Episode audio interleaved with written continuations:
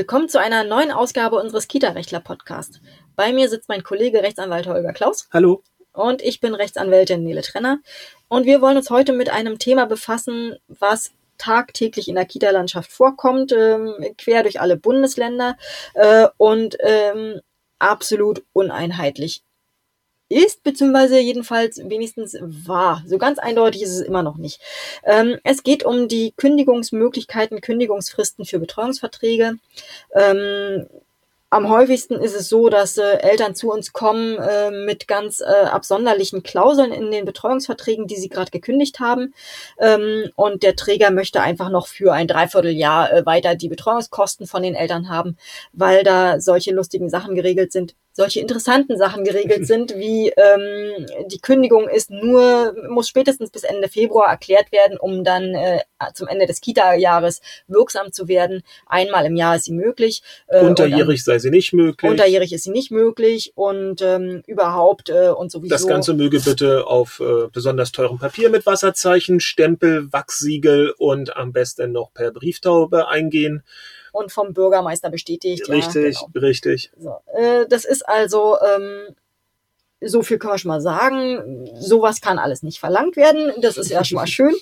Ähm, ich habe mich vorhin erstmal nur mit den Kita-Gesetzen äh, der Länder befasst, äh, denn äh, Kita-Recht ist äh, Landessache. Das heißt, äh, jedes einzelne Bundesland hat seine eigenen Regelungen dazu. Und selbstverständlich kann es durchaus sein, dass jede einzelne Gemeinde äh, über Satzungen und so weiter da spezielle Regelungen getroffen hat. Die habe ich jetzt nicht angeschaut. In den Kita-Gesetzen findet sich mehrheitlich keine Regelung dazu. Ausnahme sind Hamburg und Berlin. Äh, in Hamburg äh, ist also eindeutig geregelt, dass äh, eine Kündigung ähm, maximal ähm, zulässig ist, wenn sie am, bis zum dritten eines Monats zum Ende des übernächsten Monats erklärt wird. Das heißt, sie ist äh, aus dem Mietrecht entlehnt, das ist genauso. Man kann bis zum dritten Februar die Kündigung erklären zum Ende April. Als ähm, Höchstfrist. Als Höchstfrist. Genau. Es ist natürlich dem Träger unbelassen, Elternkündigungen zu akzeptieren, die kürzer sind. Genau. So, in Berlin ist es ähm, äh, tatsächlich auch kürzer. In Berlin ist es ein Monat zum Monatsende. Ähm, das heißt, ich könnte heute noch kündigen zum Ende Februar.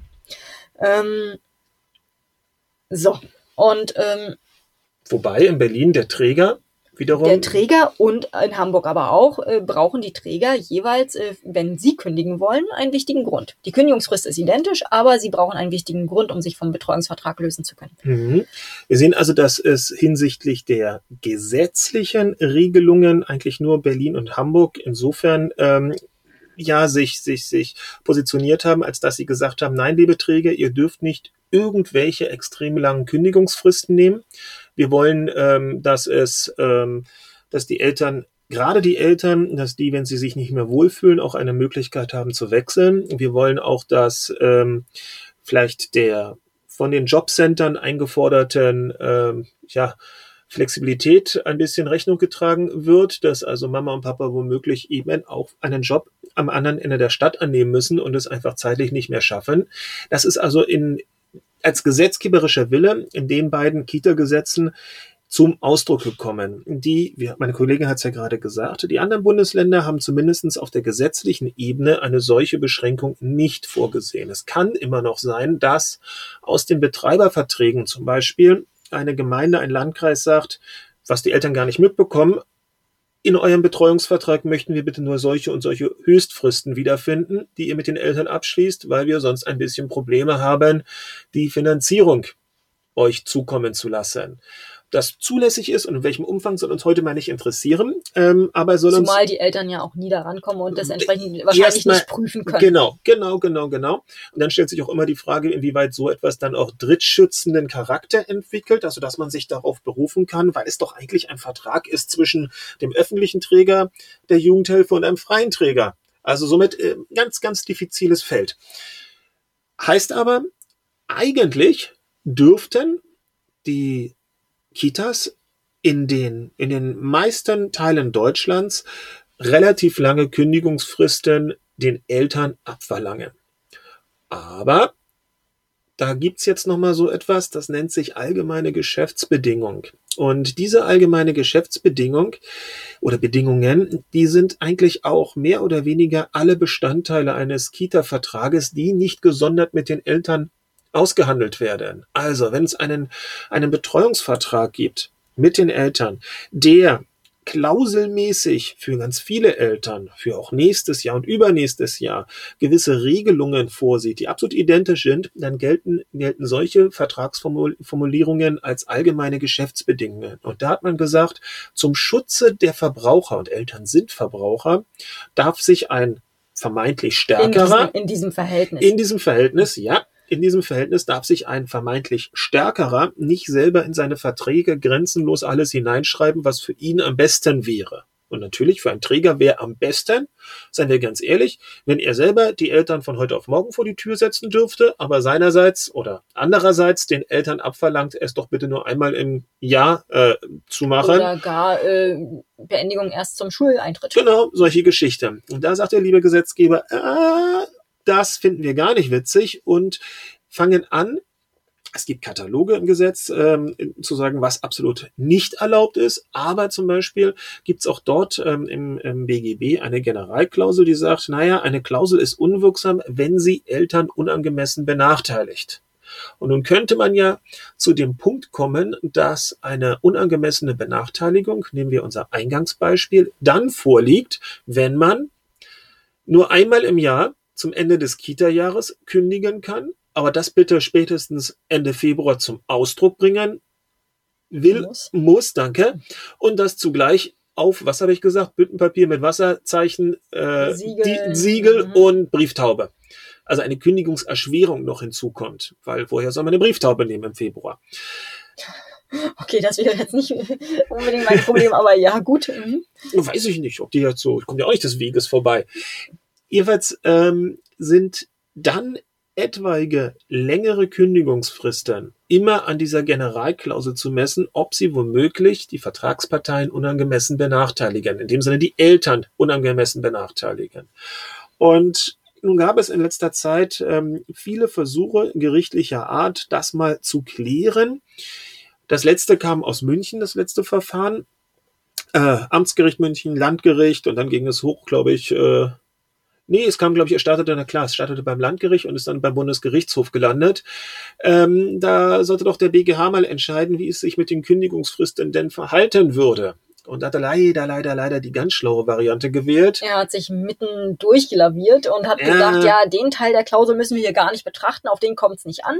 Und einen anderen Teil, ähm, da, da dann äh, gesagt, ja, ein ordentliches Kündigungsrecht von zwei Monaten zum Monatsende ist jedenfalls im Hinblick auf diese Generalklausel unbedenklich. Aber er hat damit nicht gesagt, was maximal zulässig Richtig. sein er hatte, soll. Er hatte, da kann man jetzt natürlich ein bisschen ähm, den BGH äh, mit Schimpferei überziehen, aber er hatte halt auch nur eine Klausel zu prüfen, wo drin stand, zwei Monate zum Monatsende.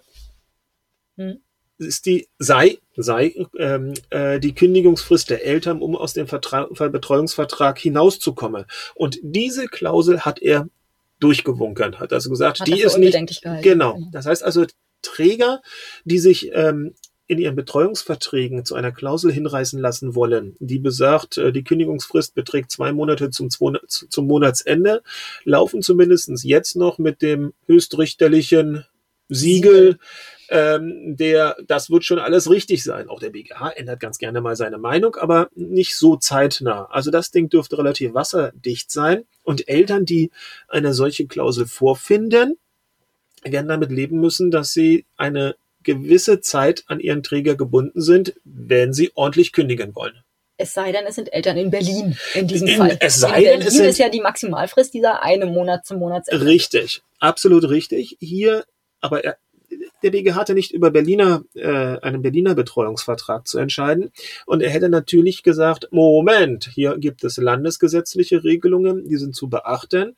Und somit wäre, jetzt sind wir wieder im Konjunktiv, eine solche Klausel durch einen Träger unwirksam, weil sie gegen ein gesetzliches Verbot verstößt. Wäre sogar nichtig. In Berlin. Hier war es nicht in Berlin, es war, wurde woanders entschieden und deshalb ist eine solche Klausel zurzeit erstmal en vogue und nicht zu beanstanden.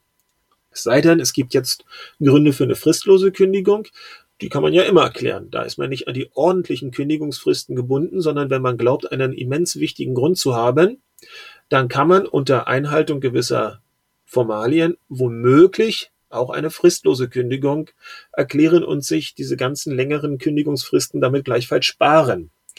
Was aber eben aus diesem äh, Urteil des Bundesgerichtshofs gerade nicht folgt, mhm. ist, äh, was ist mit dem Träger, der eine dreimonatige Frist hat oder eine Viermonatsfrist hat oder nur bestimmte Kündigungszeitpunkte zulässt. Richtig. Ähm, das ist alles nicht geklärt. Das heißt, da bewegt man sich äh, immer, wenn es länger ist als diese zwei Monate, immer auf dünnem Eis. Auf jeden Fall. Äh, als, als Verwender dieser AGB. Äh, und äh, muss dann darauf hoffen, dass ähm, die Gerichte, die Instanzen jeweils, wenn es denn soweit kommt, ähm, das immer noch für unbedenklich halten. Und je extremer es wird, desto mehr beeinträchtigt es natürlich den, den Verbraucher, also die Eltern. Ähm, und desto eher wird man sagen, nee, es ist eben gerade nicht mehr unbedenklich. Richtig, richtig. Oder es ist nicht mehr, es ist nicht mehr angemessen. Also es wird ja im Rahmen einer Angemessenheitskontrolle geschaut, ist das, was die Eltern einzuhalten haben, eine unangemessene Benachteiligung, ist also hier ein im Rahmen eines Austauschverhältnisses das, was eigentlich ähm, einerseits geliefert wird und das, was andererseits äh, verpflichtend ähm, zu akzeptieren ist, in ein Verhältnismäßigkeits ja, ähm, Bereich noch irgendwie als angemessen zu beschreiben. Und dass man seinen Vertragspartner bei etwas so Intimen, das ist es ja letztendlich auch, ähm, wie einer Kinderbetreuung über einen so immens langen Zeitraum wie zum Beispiel ein Jahr zu binden versucht, da haben wir ganz große Zweifel, dass eine solche Klausel jemals vom BGH durchgewunken wird. Wir sehen es nicht, wir sehen es nicht. Wir sehen es im kleinkindlichen Bereich, kleinkindliche Bildung, ähm, Kinderbetreuung, wir sehen es nicht, gerade weil dort die Erziehungspartnerschaft ein so wichtiges Gut ist, weil dort das wechselseitige Vertrauen der, der Eltern ähm, immens wichtig ist und gerade auch, weil in der heutigen Zeit, das ist ja auch ein, ein, durchaus ein Trend in der Rechtsprechung, weil man eben auch zugutehalten muss, dass Eltern aufgrund beruflicher Änderungen, ähm, ähm, sonstige Änderungen der Lebensumstände, es gibt sowas wie Scheidungen, es gibt sowas wie, ach, da gibt's tausend Sachen, Pflegefälle in der Familie, dass einfach Situationen zustande kommen, die, wenn sie dann erstmal hochkommen, ein Festhalten an einem Vertrag über dann womöglich noch ein Dreivierteljahr mehr oder weniger die Leute in den wirtschaftlichen wirtschaftlichen Ruin treiben. Und das kann eigentlich auch im Interesse eines Kita-Trägers, für den dieser eine Betreuungsvertrag ein je nach Größe der Einrichtung, Fünfzehntel oder ein Achtzigstel oder ein Hundertfünfzigstel seines gesamten vertraglichen Spektrums ausmacht. Nämlich wenn es 150 Kinder gibt, dann wird man sagen, das passt nicht mehr. das, das, das ist völlig außer Verhältnis, dass diese eine Person so lange mit einem Vertrag ja, und das ist der Begriff, geknebelt wird.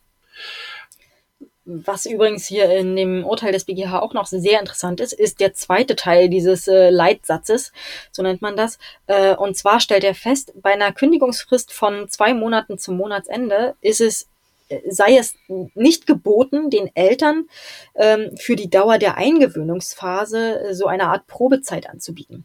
Das heißt aber im Umkehrschluss, dass er sich durchaus denken kann, okay, wenn ihr eine längere Kündigungsfrist haben wollt, ist sowieso schon erstmal fraglich, ob die noch unbedenklich ist, ja. aber jedenfalls gerade am Anfang, wo man ja erstmal gucken muss, passt man tatsächlich zusammen, äh, wir bieten eine Probezeit an. Ja? Auch das also könnte man sagen, interessanter Punkt, also könnte man zum Beispiel sagen, nur vier Monate sind okay, wenn es eine Probezeit gibt. Das könnte man aus diesem, aus dem Leitsatz herauslesen. Ja. Mhm. Aber der, ob es der BGH am Ende auch so gemeint haben will, das wissen wir natürlich nicht so ganz. Ähm, bei Privatschulverträgen, da ist es ja, da gibt's die ähnliche Problematik. Wann darf man kündigen, wann darf man sein Kind aus der Privatschule nehmen? Und naja, da sind es zumindest jeweils Schulhalbjahre die einzuhalten sind. Wobei das ja auch möglicherweise eher noch Sinn macht, einfach weil ähm, erstens mitten im Schulhalbjahr zu wechseln ist, glaube ich, schwierig, umzugsbedingt äh, ganz außen vor gelassen. Ja. Ähm, aber ähm, man, man, hat halt, man, man hat halt einen bestimmten Lehrplan erfüllt richtig. und zum Schulhalbjahresende weiß man, das Kind müsste eigentlich diesen Stand haben und kann jetzt relativ problemlos an einer anderen Schule äh, weitermachen mit diesem vor allem, Stand. Ne? Vor allem, weil es ja gerade auch ähm, in der Schule nicht unbedingt ähm, diese Nachrücker gibt. Es gibt ja nicht diese Wartelisten. Im Kita-Bereich ist es ja meistens auf das Geburtsdatum bezogen und nicht auf ein fiktives Datum, weil jetzt ein Schulhalbjahr beginnt, sondern die Kinder kommen dann eben mit zwölf Monaten nach Geburt in die Einrichtung oder nach 24, 36. Ähm, das ist also etwas, was das ganze Jahr über hochkommt und das ganze Jahr über gibt es Mamas und Papas, die sagen, so, jetzt ist der richtige Zeitpunkt, ab in die Kita, jetzt passt uns das, jetzt können wir auch ein bisschen loslassen und freuen uns darauf, dass du deine ersten Schritte in die Welt machst. Manche finden das ähm, bereits nach einem Jahr richtig, andere erst nach einem längeren Zeitraum. Das ist unbenommen, aber es gibt da zumindest eine ganz andere Nachfrage durch Eltern, anders als in dem Schulbereich. Das kann man sich ja da nicht so richtig aussuchen. Und das heißt auch wiederum, warum soll hier ein Kita-Träger obwohl er eigentlich diese Nachfrage haben müsste, haben sollte, dann so gestellt werden, dass er gegebenenfalls einen leeren Platz hat, auf den die Eltern trotzdem ihre Beiträge zu bezahlen haben. Deshalb, wir sind immer bei den ganzen Kündigungsfristen in den, in den Betreuungsverträgen immer hochgradig skeptisch, ob längere als diese, diese zwei Monate zum, zum Monatsende oder vielleicht drei Monate, ob eine solche Kündigungsfrist tatsächlich hält.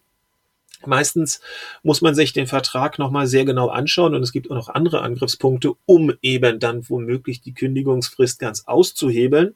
Auf der anderen Seite sind Träger natürlich äh, immer gut beraten, wenn sie sich im Gesamtkonstrukt der Regelungen, naja, so ein bisschen konsistent zeigen, sich selber eine kürzere Kündigungsfrist reinschreiben, aber den Eltern eine längere abverlangen, Ganz sieht nicht gut aus, Idee. sieht nicht gut aus. Ähm, und da sorgen wir eigentlich immer da, dafür bei der Beratung unserer Träger, dass das Ganze in sich stimmig ist und eben nicht den Anschein hat, dass die Eltern einseitig übervorteilt werden sollen. Und dann hält es auch ganz gut mit den Kündigungsfristen. In dem Sinne. Bis zum nächsten Mal. Tschüss. Ciao.